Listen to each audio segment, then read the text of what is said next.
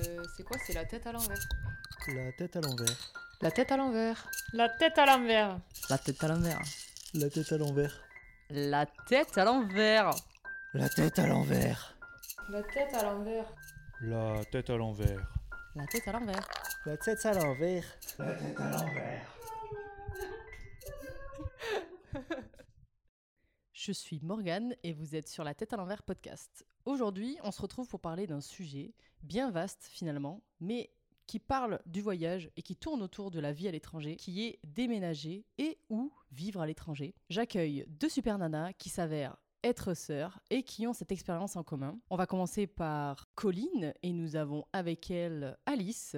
Bonjour, bonjour. Bonjour Morgane. Bonsoir, parce qu'il est tard. Et qu'il fait nuit. C'est vrai, mais on peut l'écouter le matin. Oui, c'est vrai ça. Je vous propose de vous présenter chacune votre tour. Coco s'appelle Colline. Si tu veux commencer, en 30 secondes, je te laisse te présenter. Tu peux présenter les aspects que tu souhaites de ta vie actuelle ou précédente d'ailleurs. Très bien. Eh bien, je m'appelle Colline, donc euh, Coco pour les intimes. Pourquoi Coco? Parce que je connais Momo depuis quelques années, ce qui me permet d'être euh, sur ce podcast aujourd'hui. Et euh, j'ai pu voyager par mes études et mes, mon, premier, mon premier travail. On va débattre de ça un petit peu aujourd'hui. Bah écoute, euh, top chrono Alice, c'est à toi. Salut, moi c'est Alice, je suis la grande sœur de Coco. J'ai 39 ans, j'ai mis du temps à, sortir de mon, trou du sud-ouest, ça m'a pris à 35 ans. Et euh, j'ai fait mes valises et je suis partie euh, vivre à Londres. Et, c'est un peu pour ça que je- on va peut-être discuter ce soir sur les expériences. J'avais quitté mon job à l'époque euh, qui était relativement bien placé dans une boîte. Et puis, euh, et puis maintenant, je rentre en France avec euh, de nouveaux projets, dont la mosaïque, sous le pseudonyme Also Mosaïque. Excellent. Et oui, Coco ne nous a pas dit son âge. Mais quel âge as-tu, Colline? Et oui, j'ai 28 ans et je suis la petite sœur d'Alice. et j'ai quitté le sud-ouest bien avant elle, à l'âge de 18 ans. Bravo, félicitations. Euh, moi, je l'ai quitté plus tard, mais moi, c'est un autre voyage parce que je suis restée en France dans ma vie. Est-ce que vous connaissez la différence? Parce qu'en fait, je me suis noté un truc. Pour la précision, on ne parle pas d'expatrié. Pour cet épisode, je suis allée rechercher sur Internet qu'est-ce que ça signifiait expatrié. Ok. Est-ce que vous connaissez la signification de ce mot? Parce que c'est quand même quelque chose de Bah, je dirais- juridiquement Bah, hors de indiqué, ta patrie, genre ex euh, et patrié, euh, hors de ta patrie. C'est pas lié à le fait que tu, on te demande d'aller à, l'international, surtout sur les, les- les entreprises? Eh bien, apparemment, si j'ai bien fait mes recherches, et toujours pareil, si on dit des conneries, on est navré, mais on est des humains. Apparemment, c'est parce que euh, tu n'es pas expatrié tant que tu es toujours rattaché à la sécurité sociale française. Hmm, mais genre rattaché, trop C'est bizarre. Non, je Bah- te jure, j'ai vraiment trouvé ça comme information officielle. C'est faux? Non, j'en sais rien, mais en fait, je pense que euh, ça doit être vrai. quand, Carrément. quand tu es à l'étranger, tu t'es pas sous le régime de la sécurité sociale. Mais c'est juste comme tu l'as déjà été avant, ils te gardent un peu dans les. Mais ça dépend Dans si les tu payes doses. tes charges sociales en France. Vous, c'était le cas, non Pour le coup, non? Toi, c'était pas le cas? Moi, je paye mes charges sociales en France. Ouais, parce que donc, tu avais euh, un appart. Hmm. Moi, j'avais rien et du coup, je payais rien, j'avais pas d'impôts et. C'était une durée indéterminée où tu étais à l'étranger, toi, non? Ouais, c'était c'était déterminé, c'était embauché par le. Enfin, Tu savais que t'allais rentrer, en fait. Ouais, ouais, et puis c'était pas vraiment euh, un, un poste d'expatrié, c'est un VIE, du coup, c'est encore différent la manière dont c'est. Écoutez, on va partir sur ça. Peut-être qu'il y a d'autres précisions. Ça, semble, ça semble trop cool comme, euh, comme explication en tout cas. J'aime bien, je vais la prendre pour les dîners mondains. Inch'Allah, euh, je dis pas des bêtises surtout parce que pour le coup, euh, en tout cas, c'est bien l'une des seules vérités qui vraiment différencie les gens qui vivent à l'étranger et qui sont vraiment expatriés, c'est que au niveau administratif, en fait, tu as un autre statut, tu es vraiment euh, rattaché à un autre pays. C'est ça la différence apparemment. Voilà, et si Google m'a dit des conneries, je suis navrée. Non, mais c'était sur fakenews.com. Ouais. C'est bon, c'est juste. J'ai cliqué sur le Topito. seul article de Gorafi et j'ai dit oh putain ouais. Ah ouais ouais ouais. Je clique. J'adore. Alors, vous êtes partis toutes les deux à l'étranger à des périodes complètement différentes de vos vies. Est-ce que vous pouvez me dire où c'était, l'endroit, le pays, l'espace, euh, le continent, quand?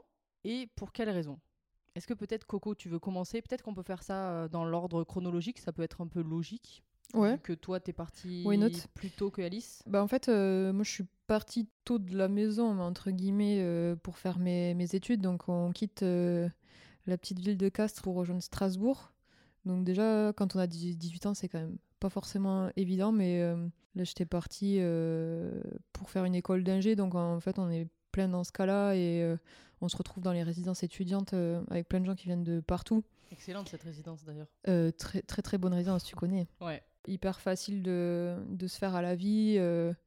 Euh, Et quand tu es étudiant, en fait, euh, tout se passe euh, plus vite en termes de social, je dirais. Donc ça, c'était le, un peu le, le premier départ. Après, pendant les études, j'ai fait... euh, Juste, désolé mais en fait, Strasbourg, on parle de changement de pays. Là, Strasbourg, depuis, depuis l'après-guerre, c'est redevenu à la France, quoi. T'es pas dans un pays étranger. Ouais, Allez, allez, van number one. yes. Notez-la sur. Tout, tout, tout, tout, tout. Mais, euh, mais du coup, ça, ça initie un peu le, le départ euh, à l'étranger où... euh, Oui, le fait de devoir partir de toute façon de. le fait d'être juste euh, ouais un, un peu loin quand même quoi. c'est à dire que Oui, pour rentrer loin. euh, il te faut il te faut une belle journée tu vois c'est pas c'est pas t'es à une heure à faire tes études à Toulouse euh, Clairement. comme certaines Ouais. Non non mais euh, ça c'était un peu le premier départ. Après forcément il y a, il y a l'Erasmus. Pendant T'es allé où en Erasmus pendant les études à Valence en Espagne. Uh-huh. Pas Com- très loin non plus en Combien fait. de temps?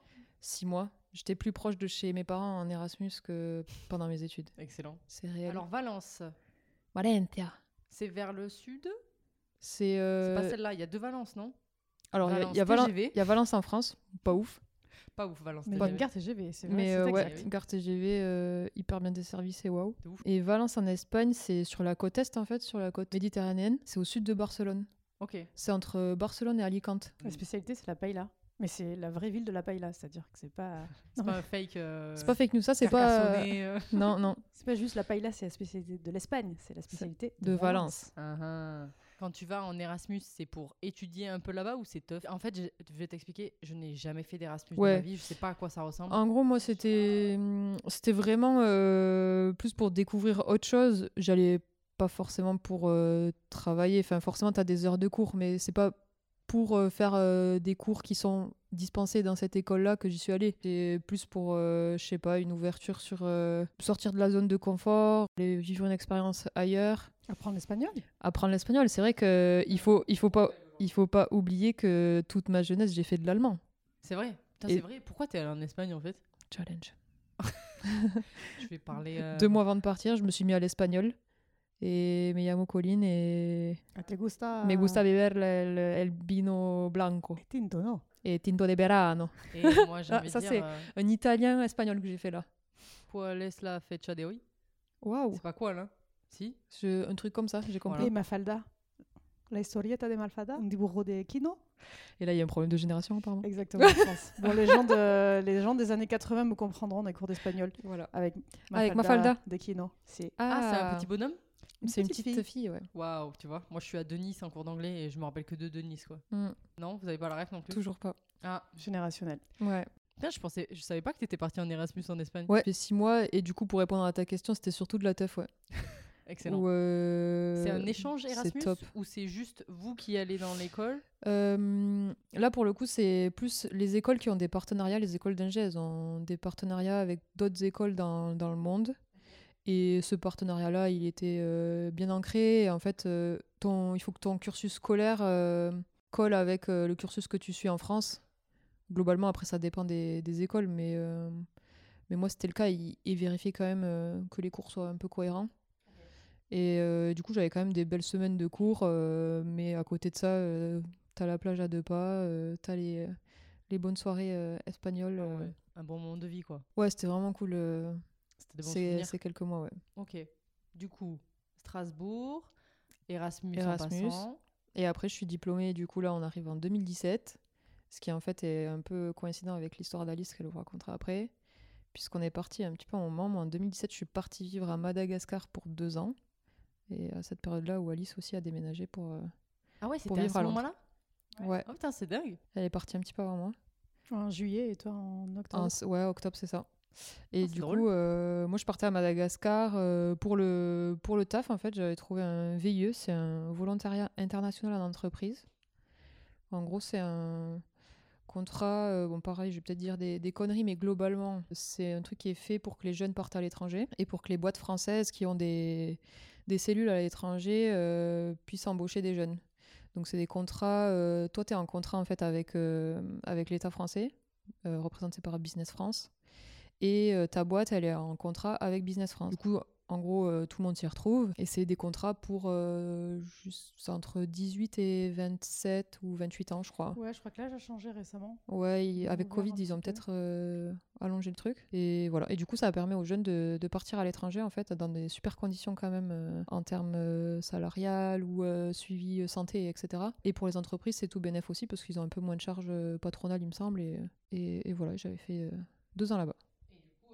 Ton entreprise, tu l'as quand même trouvée en France et c'est eux qui t'ont proposé le VIE. Enfin, tu sais comment c'est passé de base? Ouais, ils cherchaient un VIE, en fait, euh, sur LinkedIn, ils postent... Ah, ta euh, boîte cherchait un VIE. Ouais, ils cherchaient un VIE pour bosser sur Madagascar. D'accord. Euh, et du coup, euh, comme moi, dans ma spécialité, du coup, topographie, c'est genre. c'est du petit monde, quoi. euh, donc tout le monde se connaît. Et en fait, c'est mon maître de stage de l'époque qui me dit Bah, tiens, regarde euh, sur LinkedIn, euh, ils ont un poste à Mada, toi qui veux partir Bouger. vivre à l'étranger. Parce que voilà, j'avais cette volonté de, de Ouais. bouger euh, après mon diplôme pour pas m'ancrer tout de suite dans un CDI. Et, euh, et voilà, ça s'est fait comme ça. Et c'était une volonté de ta part de quitter la France, vraiment? Ouais, c'était vraiment de d'avoir une expérience à l'étranger euh, maintenant pour pas enfin parce que c'est plus simple en fait. C'est plus simple de partir maintenant juste après tes études, pas vraiment installé. Je trouvais ça je trouvais ça pas mal. Et euh, t'as pas eu la volonté T'es venu un peu euh, par hasard euh, l'offre, mais finalement, Madagascar, il parle français. Est-ce que Ouais. t'aurais voulu avoir un pays dans lequel t'aurais pu travailler une autre langue, tu vois ou, Hmm, ouais, peut-être. En fait, je pense que je voulais surtout partir à l'étranger. Je me souviens quand j'ai enfin je me suis lancée quand même vite fait dans les démarches pour pour Madagascar. Et sans trop savoir en fait où j'allais. Dans ma tête, c'était vraiment ouais, tu veux partir à l'étranger, ok, il y a cette opportunité là, allez, vas-y, fonce. Ok. peu importe, encore plus simple, ça parle français. Top. Ouais. Tu, tu regrettes un peu d'être parti, enfin de, de t'être euh, un peu précipité en quelque sorte sur l'offre avec le recul de la mission, du pays, de ce que tu as vécu? Non, avec le recul aujourd'hui, pas du tout. Euh, après, tu m'aurais dit ça euh, dans les premiers mois sur place, où là vraiment, waouh, enfin, c'est c'est un choc quand même. euh. Ouais, je spoil pas, mais, euh, mais là tu te dis peut-être. euh, Ouais. J'aurais peut-être dû euh, mesurer un petit peu mon truc, mais à la fois, en fait, si tu mesures trop, tu, T'y vas tu pas. fais rien, quoi. Ouais. Et donc là, vraiment, euh, ouais, euh, quand tu prends du recul, c'est c'était c'était ouf comme expérience. C'est trop bien. Ok. Trop cool. À toi, Alice, l'avantage, c'est que elle t'a lancé une espèce de. Oh waouh, comment on Perche. dit déjà? Ouais, tu lui as lancé la perche qu'en 2017, juillet. Du coup, tu as décidé de t'en aller. Je te repose du coup la question si jamais tu as un peu oublié c'est euh, où c'était, quand, du coup, on a la réponse, mais surtout, c'est pour quelle raison? Donc c'était à Londres, en Angleterre. Les raisons principales, c'était, je crois que j'avais un peu un, un complexe de, langue. euh, qui, qui, qui, peut aussi, euh, qui peut aussi être assez euh, commun à des, gens de ma génération où on pas, n'avait pas l'anglais obligatoire. Enfin, si on avait l'anglais obligatoire dès l'école et au collège, ce que je veux dire, c'est après dans les études supérieures, on avait tous les cours en français, on avait très peu de cours d'anglais. Donc en fait, tu te retrouves lancé dans la vie professionnelle et en stage avec un anglais qui est scolaire. Si, admettons que tu travailles pas trop sur l'international, c'était mon cas. Euh, j'avais pas besoin de pratiquer trop l'anglais, euh, mais je travaillais dans le marketing. Et euh, le digital, c'est, enfin le numérique, c'est de plus en plus développé dans, dans mon métier. Et qu'à un moment donné, je me suis retrouvée à être hyper limitée en anglais, hyper limitée aussi sur euh, toute la partie numérique parce que je travaillais dans un laboratoire pharmaceutique hyper contrôlé, donc on ne pouvait pas euh, communiquer sur euh, les plateformes, sur les réseaux sociaux comme, d'autres marques de, de grande distribution grand public. Donc c'est une volonté de en fait plus améliorer mes compétences à la personnelles et professionnelles sur l'anglais donc et sur aussi le monde le monde du numérique, du marketing digital en quelque sorte. Ça a été un choix un peu un peu comme Colline, peut-être que c'est un truc de famille où on se Genre, on a une idée, on Se y va, quoi. On prend l'opportunité, on y va. C'est challenger en fait. Euh, Et, euh, et en gros, moi, je suis arrivée à Londres, j'avais quitté mon, mon, mon- mon job. J'ai pris la décision, je me souviens, je suis partie, en- je suis partie au mois d'avril, tout un mois euh, à Londres, pour tester, ouais. À cette époque, en fait, euh, je savais pas dans quel pays je voulais vivre. Donc, euh, j'avais j'avais voyagé dans plusieurs pays. J'étais partie aux États-Unis. Je suis partie dans quelques villes d'Europe. Avec Colline, on est parti en Écosse. Je me souviens, euh, bon, c'était quand même un week-end tough. Mais en même temps, je, je- regardais euh, si c'était des, endroits où je pouvais vivre. Euh, Berlin également, euh, Madrid. euh, et en fait, euh, je suis arrivée à Londres, j'ai eu l'opportunité, on m'a prêté un appart pendant un mois. Et au bout de 15 jours, euh, en fait, euh, euh, en fait, sur le mois, j'avais calé plein de cours euh, grâce aux applications Meetup. J'avais trouvé plein de cours gratuits pour rencontrer du monde, pour visiter la ville. Je, je me suis gavée de, de, de musées. Et au bout de 15 jours, en fait, euh, je suis tombée amoureuse de la ville, vraiment. Donc je me suis dit, Franchement, tu rentres, tu as ton billet retour à la fin du mois d'avril et tu organises tout pour, euh, pour rentrer. Donc, je suis arrivée, je crois, le 1er mai ou 8 mai, je suis rentrée chez moi en France. Et, euh, et là, en fait, j'ai passé deux mois à organiser mon départ. Et le, et le 11 juillet, je crois que je, je- j'arrivais à Londres euh, avec deux valises. J'avais pas de job, Yes. pas d'appart. Et connaissant la liste de valises, c'est vraiment pas beaucoup. c'est vrai, c'est vrai. Deux valises. Ouais. Ça veut dire que avant ça, t'étais jamais allé à Londres de ta vie? T'étais allé en Angleterre peut-être, mais Ouais, si, j'avais fait un voyage scolaire en, en cinquième ou en quatrième en Angleterre à l'époque. Non, mais c'est fantastique parce que À c'était Londres aussi? l'époque, c'était à Londres, ok. et c'est à l'époque des Spice Girls. Oh yes. Oh, Donc en fait, euh, c'était c'était Londres, c'était the place to be à cette époque. Ouais. D'ailleurs, j'avais ramené le, le t-shirt Spice. Que je, je ne Je- sais pas où ah, il est je- parti. Tu sais où il est? Non, je sais pas où il est, mais je m'en souviens. Ah, le bleu. Il était ouf. Ouais, ouais, ouais. Et des lacets de Doc Martin. voilà, enfin vraiment le truc de le, truc shopping de qu'il ouf. fallait faire. ouais, quoi. ouais, le truc de ouf. Et le deuxième voyage, c'était avec des copines, euh, voyage de un long week-end, 4 jours euh, à Londres, euh, et trop cool. En fait, c'est le parfait pays. Alors, je, je- c'était avant le- la mise en place du Brexit. Le Brexit avait été voté, mais était pas encore. Il n'y a pas tout le, le- C'est en quelle année le. Brexit déjà? 2018 ou 2019 dans 2016. Ah Ouais, mais qu'il est rentré Ah, vraiment le en temps vigueur. Il, ouais. est, il est vraiment rentré en vigueur en janvier 2022 là.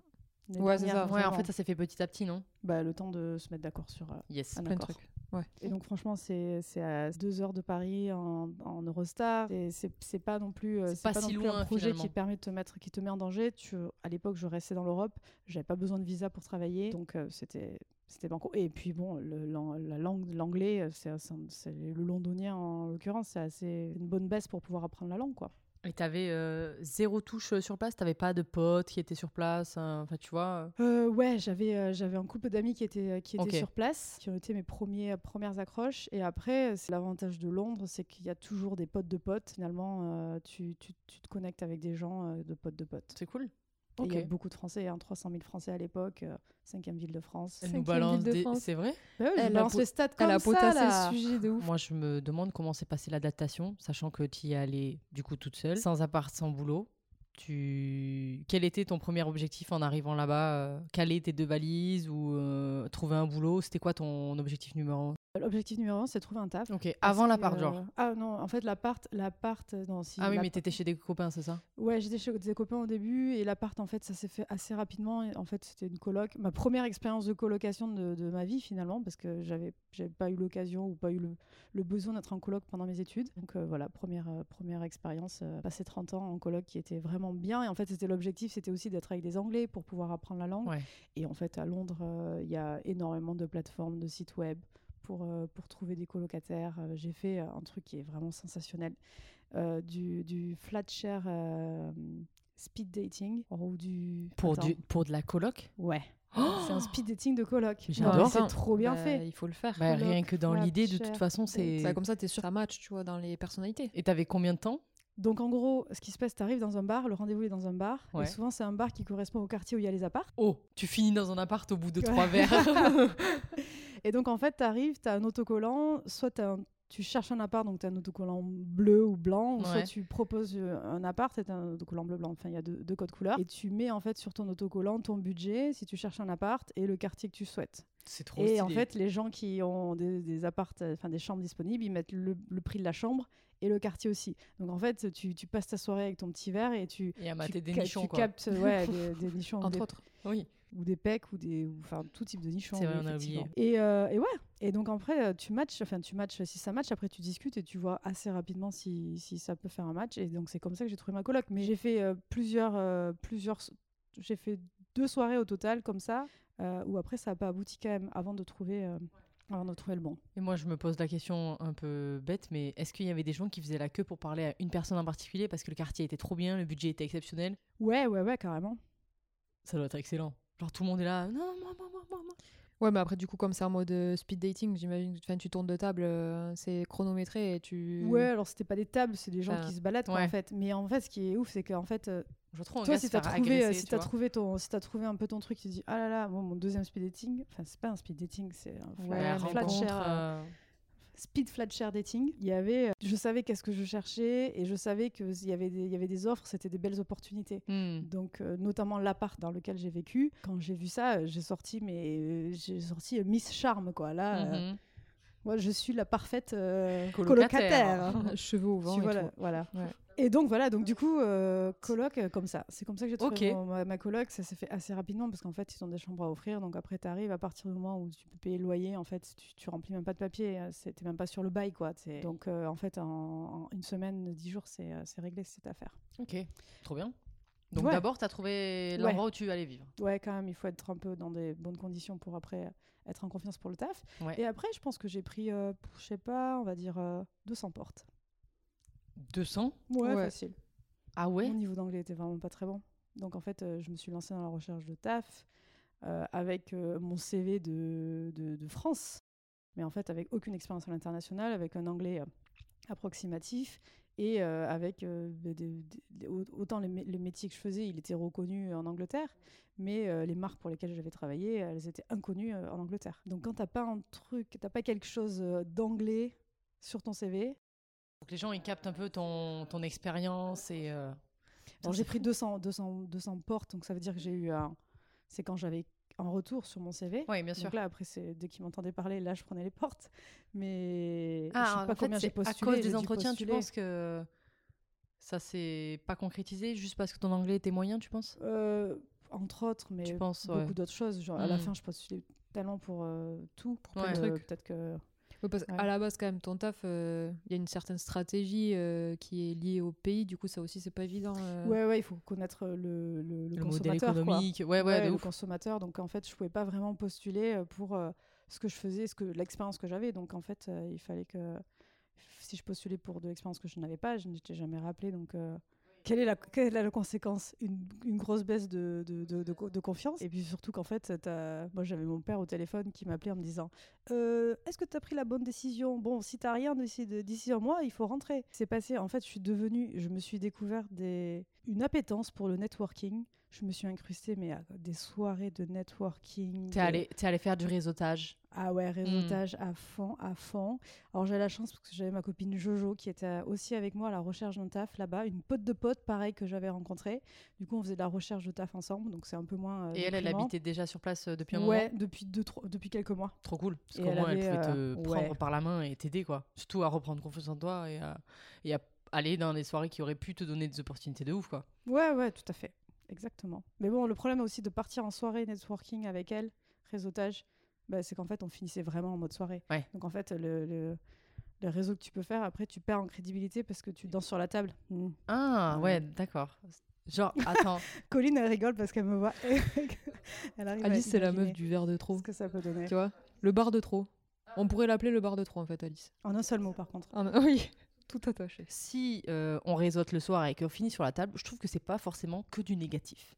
Ça Non. peut amener à des discussions Ouais, et des ouais. rencontres cheloues. Ça dépend comment tu finis. Alors oui, certes, c'est beaucoup moins professionnel. Du coup, tu vends beaucoup moins tes mérites pro. Surtout que euh, à 3 grammes, je pense que ton anglais il devient encore plus approximatif. Oh Justement. Mes filles. Mais effectivement, tu as moins peur de faire des erreurs et du coup, tu parles Tu mieux, c'est ça? Ça s'appelle le Dutch Courage en Ah anglais. waouh Et en français, c'est quoi? Ça n'existe pas. Ouais, il y a des expressions comme ça qui n'existent euh, pas. Ça veut dire que tu as le courage de parler dans une langue que tu ne connais pas bien, c'est ça? Ouais, grâce à l'alcool. Attends, t'as dit quoi Le Dutch? Ouais, having a Dutch courage. Comme quand euh, mais, bu. mais Dutch, c'est c'est hollandais? Ouais, il faut voir. euh, il faut voir. euh, c'est comme le cul bordé de nouilles, par exemple. C'est quoi l'explication? Bah, Dutch courage, euh, on sait pas. Et donc, en fait, sur la plus grosse soirée de network, enfin de faux networking, euh, gros stuff, j'ai eu un job. Mais un job Bien joué. mais un job. Alors, j'ai eu un job qui m'a aidé derrière dans ma, dans ma, dans ma, dans ma progression euh, et ma, ma carrière professionnelle à, à Londres. Mais euh, c'était un job gratuit. C'était un stage, quoi. Ouais, en fait, c'était euh, c'était une start-up. mignon. C'était une start-up. Oh. euh, et, euh, gratuit, ça? Ouais, ouais, j'ai Ah, tra- je en fait, pensais j'ai que travaillé c'était gratuitement. En fait, le, moi, ça me faisait de l'expérience sur mon CV. Eux, ils montaient une start-up. Euh, ils pouvaient pas, ils pouvaient pas payer quelqu'un qui travaillait sur leur marketing. Et... Vraiment, vraiment des très gros coquins, là. hein. Pour ouais, être poli. en hein. fait, euh, en fait, euh, Ça se passe comme ça, là-bas? Tu peux faire des moments de, de, de carrière euh, non rémunérés juste parce que tu dois mettre des lignes sur ton CV ouais, ça peut arriver, ouais, bien sûr. C'est pas, c'est pas encadré comme le droit français, je pense. euh. Mais là, c'est plus. euh, moi, j'avais, c'était un échange de bons procédés. Moi, j'avais besoin d'une ligne sur mon CV. Eux, ils avaient besoin, euh, ils avaient besoin de. Enfin, ils pouvaient me, me prendre avec eux euh, dans le, dans, dans, dans l'équipe. Ils venaient de lever des fonds euh, et, euh, et je suis Oui, arrivée à donc ce ils avaient de l'argent, mais ils voulaient pas le mettre pour toi. quoi.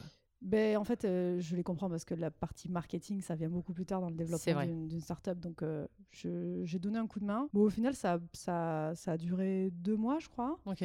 Euh, mais derrière, ça, en fait, ça m'a permis d'avoir un vrai job derrière dans une agence digitale. Je voulais, je voulais faire du, du- de apprendre, apprendre là-dedans. Donc euh, derrière, après, euh, j'ai pu euh, enchaîner. Mais il s'est passé tout ça quand même, en fait, entre le moment où je suis arrivée à Londres, donc juillet 2017, et le moment où j'ai signé mon premier contrat, qui était en avril 2018. Ah oui.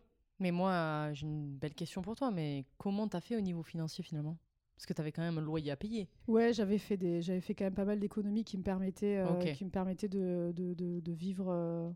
j'avais, Correctement. euh, correctement avec euh, en, coloc à Londres euh, Hmm. avec un petit budget, mais euh, j'étais tranquille pendant, Un pendant petit temps. mois. fait, tu t'étais prévu Ouais, un petit ouais, ouais. matelas au cas où euh, bah, tu galères. j'ai et- grillé un peu les économies, mais bon, en fait. En même temps, ça fait partie du jeu pour ça. l'économie En même temps, ça fait partie Là, du j'ai jeu. gagné, hein. euh, je- je- ça m'a payé mes, mes cours d'anglais Ok. sur place.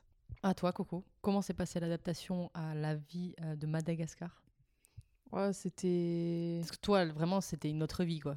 Bah, en fait, ouais, c'est un choc. euh, Alors, déjà, t'as le choc où, genre, tu passes de la vie étudiante à la vie de salarié. Ouais. Et, genre, là, quand même, c'est.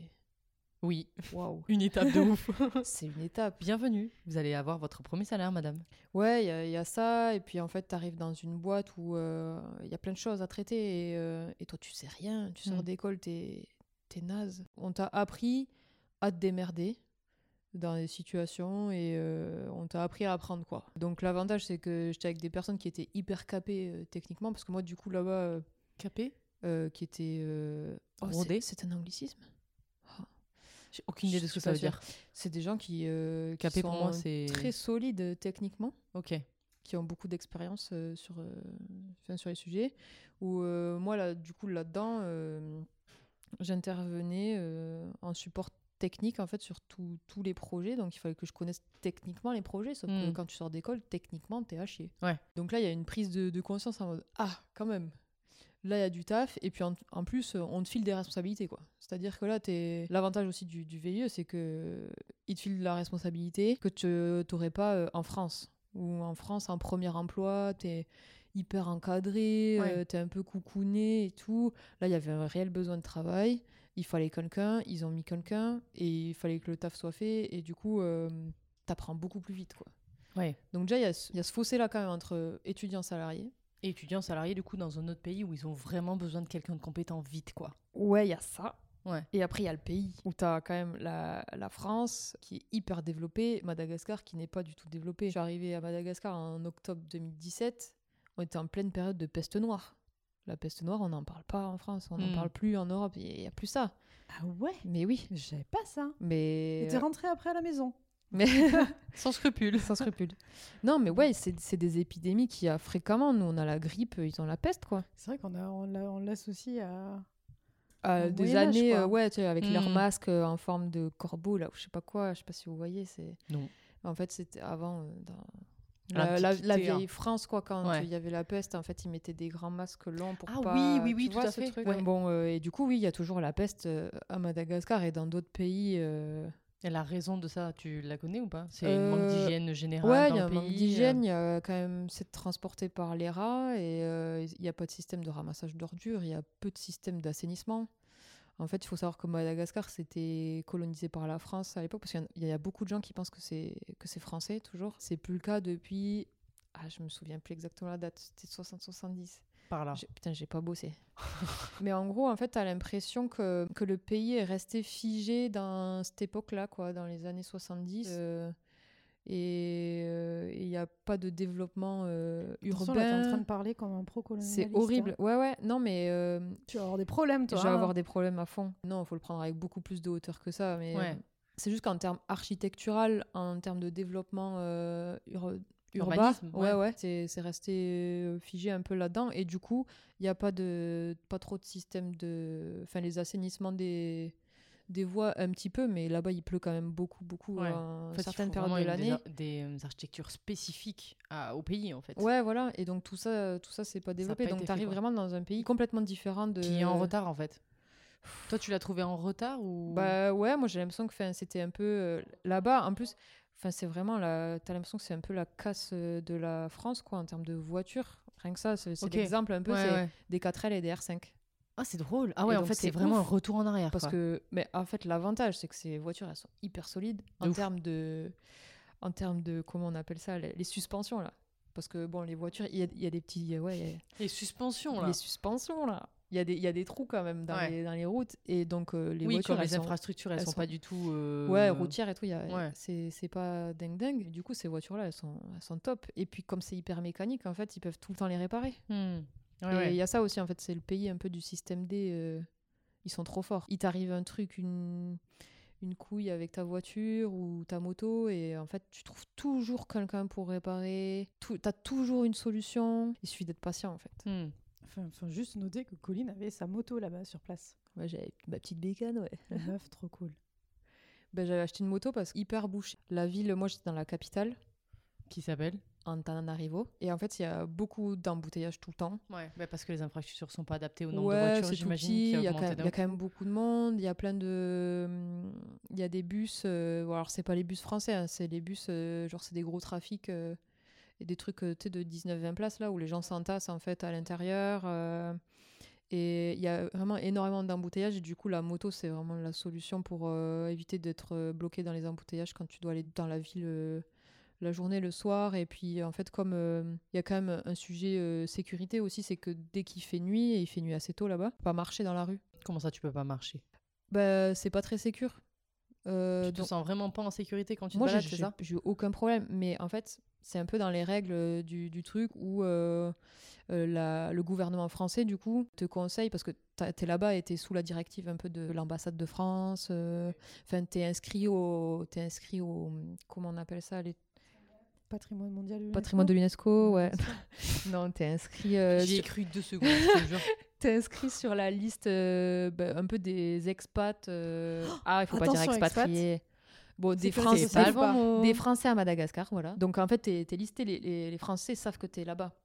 On peut te retrouver, quoi. On peut te retrouver sans problème. Et oui, et donc en fait, voilà, c'est ça. C'est que t'as quand même euh, dans le process euh, VIE, du coup, t'as quand même une sensibilisation avant de partir. C'est quand même un pays qui est. euh, En fait, on fait une petite présentation Ouais, et ouais, des petites. euh, Ok, d'accord. à Paris. et euh, il y a ça, il y a ça qui est différent. Ouais, où ils te, préparent un petit peu. Et après, quand tu arrives sur place, moi, j'avais rapidement eu une soirée aussi qui rassemblait un peu tous les VIE. D'accord. donc, ce qui permet de rencontrer du monde Mhm. facilement. Et en fait, aussi, ouais, ils te conseillent quand même de, de pas. euh, Faire des dingueries la nuit, quoi. Ouais, ouais, tu marches pas en fait. Tu marches pas dehors parce que les rues sont pas éclairées ou peu éclairées. Ouais, il y a un peu de vandalisme. Tu, tu, tu peux te faire euh, agresser euh, facilement. Et du coup, bah, la moto, moi, c'était. Ça me permettait aussi de, de pouvoir sortir euh, le soir euh, et de rentrer comme je voulais sans forcément devoir prendre un taxi. Il y a énormément de taxis là-bas. Euh, Pour pouvoir rentrer chez toi, c'est pas un problème, mais c'est juste qu'en termes de liberté, je trouvais ça plus sympa. Ouais, t'es un peu briefé par le, par le gouvernement français, t'es un peu briefé aussi par ta boîte, hein, parce que du coup, il y a quand même y a des expats sur place. Pour le coup, c'est Des vrais vrai- expats. Des vrais expats. Moi, j'étais la première VIE de la société. Ok. Euh, C'est la euh, première fois qu'ils faisaient ça de toute ouais. leur vie. Crash test. Yes. Non, non, après, euh, c'était super cool. euh, Enfin, mon boss, il était, euh, il était présent et, euh, et du coup, ouais, il t'accompagne vachement là-dessus au tout début, les premières semaines. Et comme il y avait d'autres expatriés, c'est un petit monde, donc tu rencontres vite des gens. Donc, socialement, c'est c'est top parce que tous les gens sont là comme toi pour pas très longtemps. Euh, c'était vraiment euh, deux années de, de bringue, quand même, il faut le dire. La vérité. On, on, le- on le dit pas assez, mais euh, j'ai beaucoup travaillé, mais j'ai quand même pas mal bringué aussi. Donc faut renommer ce l'adaptation, podcast. euh, pardon, je la bringue. Euh, c'est faire la fête à l'étranger. En fait. Ouais, c'est ça. Cet épisode plutôt, non? Ouais. Parce que le podcast en entier, c'est. Ah oui, euh. Sur le côté social, euh, pas de souci. Après, c'est plus euh, sur le côté euh, alimentaire où, euh, où genre, c'est pas les mêmes bactéries là-bas. Et euh, moi, je suis très sensible. Du on coup, parle euh, d'estomac, oui, ça y est, on, on, parle par- d'estomac. on parle d'estomac et, On et parle de chichi, ça y est, on parle de chichi. On peut On parler parle de de chichi. tourista Est-ce qu'on emploie ce mot quand on, est... quand on vit sur place ou pas On n'a pas le droit. Est-ce que c'est attends. une VIE star Parce que là, t'es plus touriste. Oh ouais. waouh Wow. Bien joué. C'est chaud, ma. Ou une expasta. Non, ouais, en fait, c'est bah, c'est pas le même pays, c'est pas le même climat, c'est pas les mêmes microbes. Du coup, forcément, euh, enfin, bactéries, pas microbes. Du coup, il y a un petit temps d'adaptation euh, sur Le la temps que bouffe. ton corps, de euh, ton il corps capte aussi tout ce qui se passe. Ça, hein. ça dépend des gens. Mais ouais. Pour une petite fragile de l'estomac de que tu es, une petite fragile comme moi. ça a été un peu dur, quoi. du riz, du riz, du riz. Ouais. Mais Il fallait solidifier tout ça, quoi. après, j'ai kiffé. Manger du riz ou le- le- la bouffe Non, en général? tout, la bouffe, hein, genre les fruits, c'est dingue. C'est des... C'est des vrais fruits. Ouais, c'est des vrais, c'est des vraies bananes. c'est des vraies bananes avec le goût de banane, quoi. Non, ça, c'était trop bien. Ça, on connaîtra jamais, tu vois, Alice. Parce que je sais pas si t'avais des vraies bananes à Londres. Ah, moi mais- j'ai régressé niveau bouffe. euh, Ah, Londres, en Angleterre, Londres, ouais. Ah ouais. Ah, tu m'étonnes. Quel était ton plat préféré? Non, ton plat préféré là-bas. Ou le truc que vraiment tu kiffais manger et tu te dis là-bas c'est très bon, ailleurs c'est moins bon, tu vois. Joker. C'est rien? Franchement, rien. Ok. Franchement, rien. En fait, euh, il y a. C'est. Ça pas- C'est pas tant bouffe là-bas, hein, ou alors c'est vraiment euh, nourriture rapide pour aller. C'est très bière là-bas. Ouais, en fait, en fait c'est- c'est c'est plus profond que ça. C'est que il n'y a pas un- une appétence à. Manger. Alors, à manger, à se nourrir, oui, mais à, et à manger ou à, ou à se faire plaisir à travers la nourriture, non, c'est pas dans la culture. Hmm. Donc c'est difficile d'avoir un, un truc. Il y avait des trucs bons, je veux pas dire que je, je me Que la gastronomie là-bas, elle était non plus euh, horrible, mais. Ouais, il n'y a, pas de gastronomie. En fait, il y a la, Ah. il y a la, la- la cuisine internationale, la cuisine indienne. Clairement, je pense que c'est un petit truc qui me manque ici parce qu'en France, il y a quand même moins, euh, peut-être, enfin à Lyon, là où on est, il y a, il y a moins de, de restauration indienne, mais encore, j'ai pas creusé. Donc, euh, je vois Coco qui me fait oui, oui, euh, genre, euh, Oui, ça manque. des petits Non, trucs. J'en connais deux, trois qui sont sympas. Ah voilà, donc c'est cool. Mais euh, donc ça oui, la cuisine internationale, franchement, ça permet de... Tu, tu- tu peux goûter à beaucoup de choses, quoique maintenant, en fait, toutes les villes sont... Les, les grandes villes euh, Ouais. sont assez internationales. À Lyon, Ouais, je, tu trouves quand même de la, de la, de la, des restaurants du monde entier. Mais en termes typiques, typiques anglais, euh, il y a le Sunday roast, qui est le rôti euh, du dimanche. Mais il n'y a rien de... Et toi? Parce que du coup, la bouffe là-bas était vraiment spécifique, même euh, peut-être euh, avec des épices que tu as découvertes là-bas. euh, Ouais, en fait, non, c'est pas, c'est pas hyper épicé parce que ils mettent, euh, ils appellent ça le, le sakai et. Pouh, j'ai froid. Oh, j'en étais sûre qu'elle allait faire celle-là. C'est donc euh, une sauce un peu pimentée que tu peux rajouter dans ton riz, sur n'importe où. Donc eux, ils l'utilisent beaucoup, mais toi, si tu veux pas, si tu veux pas en mettre, t'en mets pas. Donc c'est pas non plus hyper épicé. Après, c'est surtout euh, les plats malgaches, c'est surtout à base de riz et de viande. Et du coup, la viande, c'est pas du bœuf, c'est du zébu. Du coup, c'est un peu la spécialité là-bas. C'était pas mal. Désolée. Et quand Zébu, j'ai plus soif. Ah. Elle s'écarte du micro Elle pour rigoler. Ah, vraiment, elle s'est allongée sur le banc et elle continue de se ou pas marrer. celle-là ou pas Oui, bien sûr, je l'ai. Ouais. Je l'ai. Donc, je me permets d'enchaîner sur la question suivante. Qu'est-ce que ça a changé en vous? Est-ce qu'il y a eu des qualités qui sont sorties ou peut-être qu'il y a un trait de personnalité qui n'avait pas été relevé à ce moment-là euh, de votre vie et que le fait de vivre à l'étranger l'a un peu euh, remis en avant et au premier plan euh, J'imagine par là, tu vois, d'être débrouillard ou d'être un peu courageux parce que des fois il y a des situations dans lesquelles tu te mets et tu te dis, tu vois, est-ce qu'il y a vraiment une qualité qui, a, qui est peut-être ressortie de votre personnalité à ce moment-là ou voilà, c'est une question ouverte. Qui veut répondre en premier? Allez, je me lance. Je pense que c'est- de la, prise, de, prise de confiance un peu, avec du recul, tu dis Ah ouais, putain, j'ai fait ça, euh, je m'en suis bien sorti euh, et tout va bien. Et après, moi, personnellement, Madagascar, ce que ça m'a appris, je pense, euh, de la patience. La- le mode de vie à l'occidental, c'est tout, tout de suite maintenant. oh, il y a le bus, il y a le métro, faut qu'on trace. Enfin, il y a toujours un rendez-vous quelque part. Là-bas, c'est fou, tranquille. De toute façon, il y a des embouteillages. Donc, t'arrives à l'heure que t'arrives. Euh, Peut-être tu vas crever sur la route. Euh, c'est pas grave, on trouvera une pompe à vélo pour, euh, pour repomper le, le pneu, que ça tienne jusqu'au prochain village. Voilà, c'est vraiment un, un autre état d'esprit. Malheureusement, en revenant en France, tu, tu retombes vite un peu dans le truc. euh, Dans les travers la- un peu. euh, Ouais, dans la vie à l'occidental. Mais, mais je pense que ça reste quand même pas loin. Et ça, c'est un des trucs qui me manque aussi de, de la vie de là-bas, c'est de prendre les choses avec un peu plus de, de temps. Et de légèreté ou pas? Parce que est-ce qu'ils sont Ouais, aussi euh, ouais, plus chill en mode c'est pas grave si ça arrive pas, on y arrivera quand même, tu vois? C'est c'est vraiment une autre culture. euh, C'est vraiment, vraiment différent. c'est- Tu peux pas. euh, Ok. Moi, je peux pas imaginer tant que je l'ai pas vécu, je pense. Ouais, ouais, c'est, ouais, je pense c'est ça. euh, Il y a de ce truc-là aussi où j'ai, où je m'en suis rendu compte aussi. Il y a mes parents qui sont venus euh, sur Madagascar et moi j'étais contente qu'ils viennent parce qu'ils avaient jamais fait euh, ce pays euh, un peu ben, non développé ou en développement. Ils sont toujours restés plutôt sur des trucs un peu à l'occidental et tout. Et tu vois que ça percute, tu vois. Tu dis, ah ouais, quand même. Ah, ah ouais, il y a des gens qui vivent, qui vivent comme ça et qui sont heureux, tu vois. Et ça, je trouve ça trop bien. À toi, Alice, du coup, quelles seraient les qualités qui sont ressorties ou qui ont émané de ton propre corps euh, et personnalité euh, suite à ton expérience euh, extra-France? Je dirais qu'il y a quelque chose qui s'est euh, développé chez moi, ce serait plus la résilience liée à la recherche de, de, travail, comme, comme j'ai discuté juste avant, où bah ouais, tu travailles gratuitement pour une entreprise, tu divises par deux ton salaire, tu fais des, des missions euh, que tu faisais il y, a, il y a 15 ans, il y a 10 ans auparavant, euh,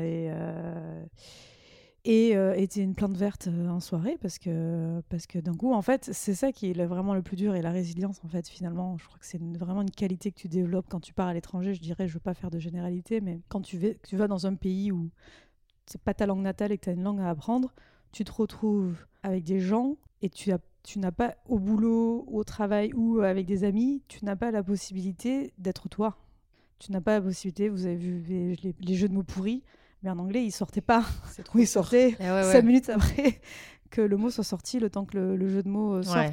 Et en fait, moi, ce qui me caractérise dans mon milieu social, c'est euh, de dire des conneries et de faire des jeux de mots. Les vannes Ouais, pourries. C'est comme ça, c'est la vanne. Et c'est comme ça que je m'identifie, que je me développe et que je crée des interactions. Ouais. Donc en fait, si tu enlèves tout ça, bah, euh, j'étais une plante verte. Et ça, c'est compliqué à vivre, clairement. Donc ce point-là, et après, je dirais plus quelque chose qui est lié, euh, lié au, au fait de voyager et voir d'autres cultures, comme toi, Coco, sur euh, ce que tu disais des parents. ils se sont rendus compte qu'il y avait des gens qui vivaient vraiment avec moins que nous, ou dans de, dans de, de façon, de façon très différente.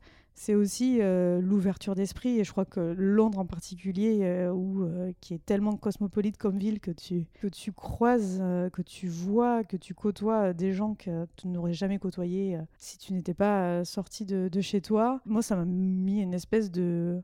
Comme s'il y avait quelque chose qui rentrait dans ta tête, qui explosait, et là, en fait, tu as tous tes sens en, extase, et tu prends tout ce qui se passe. Je pense pas que j'étais une personne Fermée, d'esprit ouais. de base, mais euh, ça m'a encore plus ouvert. Mm. Et sur des sujets sur lesquels euh, je pense que peut-être que j'aurais eu euh, peut-être quelques accroches, ou, maintenant je suis, mais je suis trop ouverte, quoi.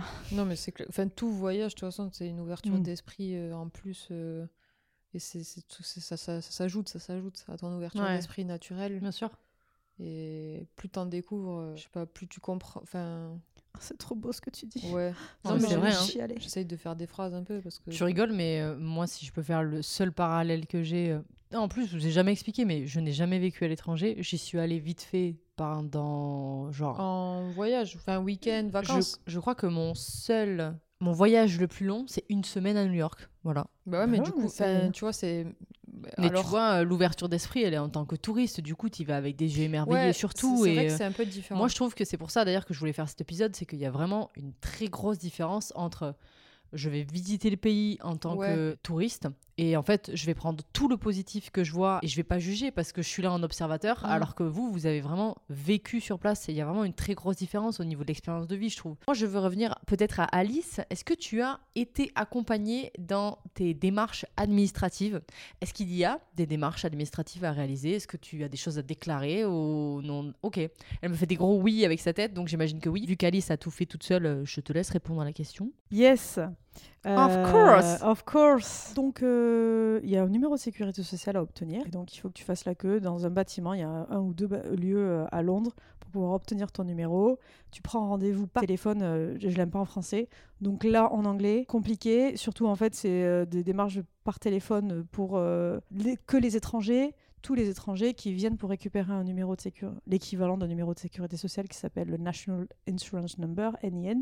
Et ça, c'est obligatoire pour pouvoir. euh, Ouais. Mais ouais, cette partie-là, elle n'a pas été trop difficile, mais je sais qu'après mon arrivée, il vraiment limité euh, l'accès. Donc, D'accord. Je suis passée un peu entre les gouttes euh, où ça a été, euh, ça, ça a pu être euh, euh, smooth. Donc, euh, et en fait, non, clairement, en fait, euh, les virements, C'est ça allait, interdit coûter pour l'entre- ça allait coûter de l'argent pour l'entreprise de faire un transfert. euh, Donc de- ils t'ont dit non, pays, en quoi. gros. Ouais, non, Mais je pense qu'on doit vivre autant de galères que quand on est en France. Hein. Bah pour ouais pour nous pour nous-mêmes euh, français l'administration française c'est un peu long. En fait c'est pas tant compliqué c'est juste long. Il Ouais. faut, faut se Les dire démarches sont longues en ouais fait. faut se dire bah Juste, c'est long. Ouais. Tu vas l'avoir, mais c'est long. Après, pour les étrangers, je pense que c'est encore un peu plus compliqué. Et... Je crois que ça, c'était relativement simple euh. par rapport à une installation en France. euh, je vois là le fait de retourner en France. En Ouais, il y a quand même euh, beaucoup de papiers à Il y faire. a quand même tout. beaucoup de papiers, beaucoup d'étapes et c'est pas forcément bien expliqué. euh, tu vois, les trucs de sécurité sociale, mutuelle et tout, Ouais. le temps de comprendre en fait euh, Hmm. tout comment ça fonctionne. euh. Colline, après avoir bu sa grosse gorgée de bière, euh, va peut-être nous partager des galères. Mais je crois que c'est pareil dans notre pays, c'est que tu fais ton visa, Paris, et puis les horaires d'ouverture, bon, 10h, 14h c'est c'est léger. Et euh, C'est une vanne, hein, les gars. hein. Je plaisante, hein. Mais bon. Sait-on jamais. Et, euh, et du coup, ouais, ouais, ça c'était un peu le truc qui était un peu tendu. Je me souviens, j'avais- c'est mon frère qui était sur Paris à l'époque, euh, enfin notre frère, et euh, je crois qu'il était passé à l'ambassade. Sur Mada, euh, c'était léger. J'ai j'ai essayé de. J'ai même essayé de passer le permis, mais j'ai. Là-bas? de payer le permis, mais j'ai. Le permis moto? Ouais. Ah oui Attends, mais hum, t'as circulé avec une moto sans permis? Non, j'avais une moto. Non, non, là, pour la... franchement, pour Ah, le en coup, France, tu veux dire? hyper en règle. Contrairement à plein de gens euh, à Madagascar, mais euh, Oui, surtout à l'allure à laquelle tu vas dans les bouchons, quoi. ouais, voilà, c'est ça. Donc c'est plus pratique une petite moto pour monter sur, euh, sur les trottoirs et. Yes. Alors, ça- justement, tu me tends une perche encore, Colline, mais Putain, bon, j'adore. moi j'ai envie euh, maintenant. Alors, ça va être. Peut-être qu'il va falloir aller plonger au fin fond de votre cerveau et souvenirs. Pire endroit, la pire situation dans laquelle tu t'es retrouvé et qui ne pouvait pas t'arriver si tu étais en France, tu vois. Ben, en fait, à Madagascar, il y a euh, énormément de, de corruption. Donc euh, c'est terrible. À la fois, c'est hyper pratique. c'est horrible ce que je dis. Mais, mais genre, euh, on avait emprunté une caisse à une pote pour partir en week-end. La voiture est d'une pote. Et en fait, je crois que la plaque d'immatriculation, euh, enfin la carte grise, elle était pas à jour. Enfin, des trucs un peu nuls, tu vois. Ok. Et sauf que c'était un- une période à Mada où euh, il y a énormément de contrôle sur la route. Donc il y a des postes de garde euh, tous les X euh, kilomètres, quoi. Et en fait, tu sais qu'il faut négocier de C'est ça. Il te fait pas un clin d'œil, mais la presque. thune, quoi. quoi.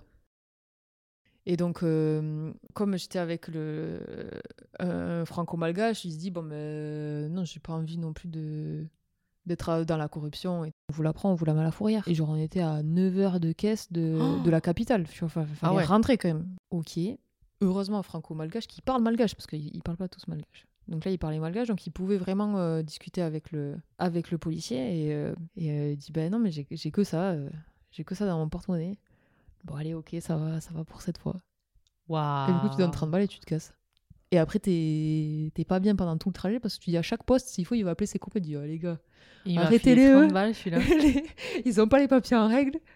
Ah, pouvez chaud. chaud. Et tu dirais que c'est aussi la mieux parce que justement, t'as pu en profiter même si bah, c'est quelque chose qui. Parce que sur le moment, t'es pas bien. Tu dis oh putain, je me fais arrêter par les flics. Ouais, déjà tu paniques. Déjà, tu paniques. Déjà, Ouais. déjà de base, euh, je suis pas une meuf euh, très sereine quand même sur ce genre de situation. Donc, Mm. euh, je me dis ah, je suis pas en règle. Ah, j'aime pas. Ouais. Euh, c'est un peu euh, la partie euh, soin sur place et la différence entre quand tu es français et tu as la culture française et que tu connais la sécurité sociale et depuis tout petit tu es habitué à avoir accès à une santé euh, d'un bon niveau qui est pas chère, voire gratuite. Tu vas pas chez le médecin pour dire euh, Ben, j'ai un rhume, il faut me trouver quelque chose. Si tu vas chez, chez le médecin, c'est que vraiment, vraiment t'es pas bien et t'es t'es- t'es- t'es limite, tu as envie d'aller aux urgences. Donc euh, ça, c'est plus euh, le message euh, qui s'adresse peut-être aux gens qui, aux personnes en niveau de, de, de, de service de santé qui est, qui est formidable, avec des gens qui sont là pour euh, t'accompagner. Grandiose le pays, il y a des gens qui sont battus pour ça, donc euh, chapeau, merci, hommage. Et ça vraiment, vraiment, vraiment, vraiment. C'est profond parce que ça touche ta. Ou alors il y a deux choses, c'est soit tu as l'impression de ne pas être accompagné, ou soit si tu veux être accompagné plutôt dans le privé, Là, tu as l'impression que ton corps, c'est un business et qu'on va faire du business dessus et que pour un, un soin qui, qui t'aurait coûté euh, allez, 60 euros en France, là, tu sors 300, 350 euros. Et je n'exagère pas sur les prix. C'est l'expérience que j'ai eue. Putain, je pensais que c'était euh, que le système américain qui fonctionnait comme ça. mais, Non. euh, Alors, c'est pas aussi extrême que le système américain, parce Hmm. qu'il y a, l'équivalent, le NHS, qui est l'équivalent de, du, du- du système public euh, comme, comme on peut avoir en France, mais euh, où le niveau de service est beaucoup, plus, beaucoup, beaucoup moins élevé qu'en France. Euh, si tu as, je sais pas, par exemple, tu as un. Euh, t'as un kyste sur l'épaule, tu vas euh, qui te fait mal, tu vas voir un médecin ici généraliste, il, il, il l'ausculte et il te dit bon on va voir un spécialiste et puis derrière sûrement que une- quelques semaines ou quelques mois après tu vas avoir une opération, il va être retiré et, et c'est réglé et tu as eu le soin, ressources. peu de Ouais. professionnels de santé dans le public donc en fait euh, Il n'y a Ok. pas la, pas la possibilité de soigner tout le monde. Ouais, je pense que si t'as pas de thunes, euh, tu cherches même pas à aller chez le médecin en fait, parce que tu sais que t'as, tu t'as- t'as pas les fonds pour, euh, pour te soigner quoi. Alors, tu pas, tu faut partir dans le privé dans ce cas-là. La meilleure, la meilleure. Ça va euh, être très- Attention, ça va être très romantique. Ouais, ça va être romantique. Ça va être romantique parce que parce que j'ai rencontré mon mec en Angleterre. Meilleure, meilleure expérience, meilleure expérience. Franchement, c'est expérience euh, d'expérience amicale. De vraiment, j'ai pas une anecdote précise, mais euh, des gens que des gens que j'ai rencontrés, euh, des gens. Je parlais tout à l'heure de ma copine, euh, de ma copine Joséphine, euh, des vrais, euh, des, des, des, ami- des amitiés fortes. Et en fait, tu sais que tu vas pas rester éternellement en Angleterre pour certains.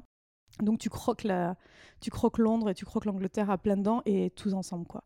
Donc vraiment j'ai vécu des expériences amicales très fortes, en genre les colonies de vacances Le problème en France, c'est que les gens ils sont bookés mais des mois à l'avance, alors que là-bas tu dis bon attends euh, ce week-end on part euh, là-bas, ouais ok je suis chaud vas-y, euh, lui aussi il est chaud, on part à 5-6, bam et ça c'est et ça s'est fait en une heure. Alors qu'ici euh, il faut faire un doodle machin pour que tu te retrouves. Et en même temps, ça amène à une question qui peut être vachement intéressante à poser, surtout pour des gens qui ont déjà vécu à l'étranger. Est-ce que vous avez déjà envisagé de vivre, devenir littéralement expatrié et vivre dans un pays étranger, tu vois? Est-ce que c'est quelque chose que vous avez déjà envisagé? Est-ce que c'est quelque chose que vous auriez aimé faire ou pas du tout en projet? Je mettrais cette, cette question peut-être trop plus de 10 ans le lié au Brexit. Je savais Hmm. que ça allait être euh, le ça allait, ça allait se terminer euh, le côté euh, pas besoin de visa, le côté où tu es hyper ouvert du, du pays. euh.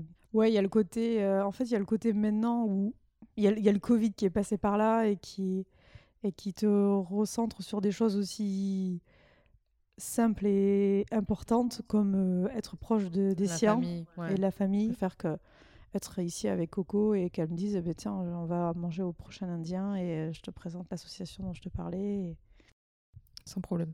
On m'a proposé de rester là-bas et moi je savais que je voulais pas y rester. Les deux ans étaient trop bien. euh, Ben en fait, je préférais m'a- m'arrêter sur une expérience qui était trop cool et rester là-dessus que de voir en fait euh, tous ces gens qui, qui défilent en fait. Quoi bon, en fait, euh, tu vois, tu dois toujours refaire, refaire des potes, tu, tu Hmm. refais les mêmes soirées, etc. Bon, pour ça, euh, moi j'avais décidé de partir et il y a mon côté aussi chauvin quand même qui. euh, Le pâté surtout. le pâté c'est plus simple et euh, voilà ce que disait Alice bah, on a quand même des on est une, une fratrie euh, on a des neveux euh, c'est vrai que c'est- t'as, t'as envie de les voir quoi. On a toujours notre grand-mère euh, nos parents c'est euh, tu peux vivre ailleurs sans en, en restant proche de tes proches.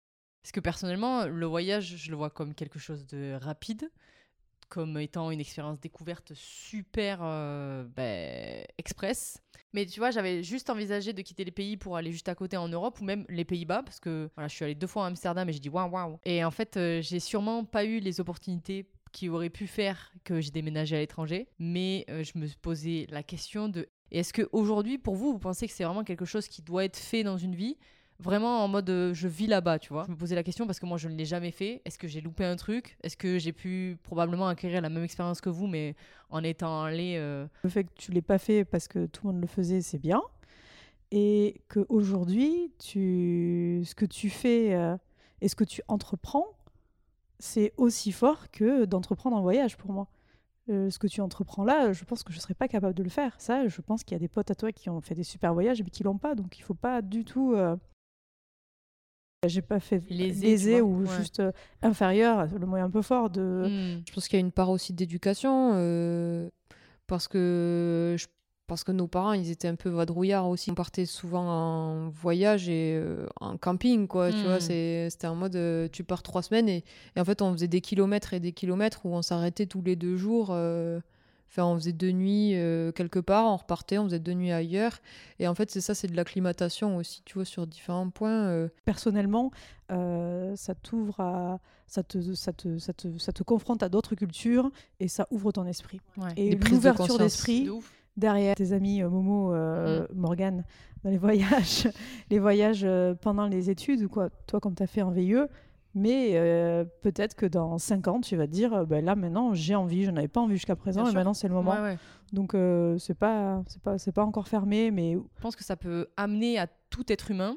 Et mais peut-être qu'effectivement tout le monde n'est pas euh, fait ou n'a pas le besoin et euh, ouais l'envie bien sûr mais tu vois il peut y avoir des gens euh, qui mériteraient euh, d'aller voir ailleurs euh, juste pour voir ce qui se passe ailleurs Et je pense qu'ils se rendent pas compte de, de Ouais. ce qu'il y a autour et ils cherchent pas parce que ça les intéresse pas forcément et et puis c'est comme ça et enfin après moi je suis peut-être un peu plus fataliste là-dessus c'est qu'il y a des gens qui sont comme ça dérange pas tant que c'est des gens euh, qui sont gentils tu vois Et aujourd'hui, on pourrait dire qu'il y a des gens qui mériteraient de, faire des voyages parce qu'ils en auraient peut-être besoin au niveau de l'ouverture d'esprit.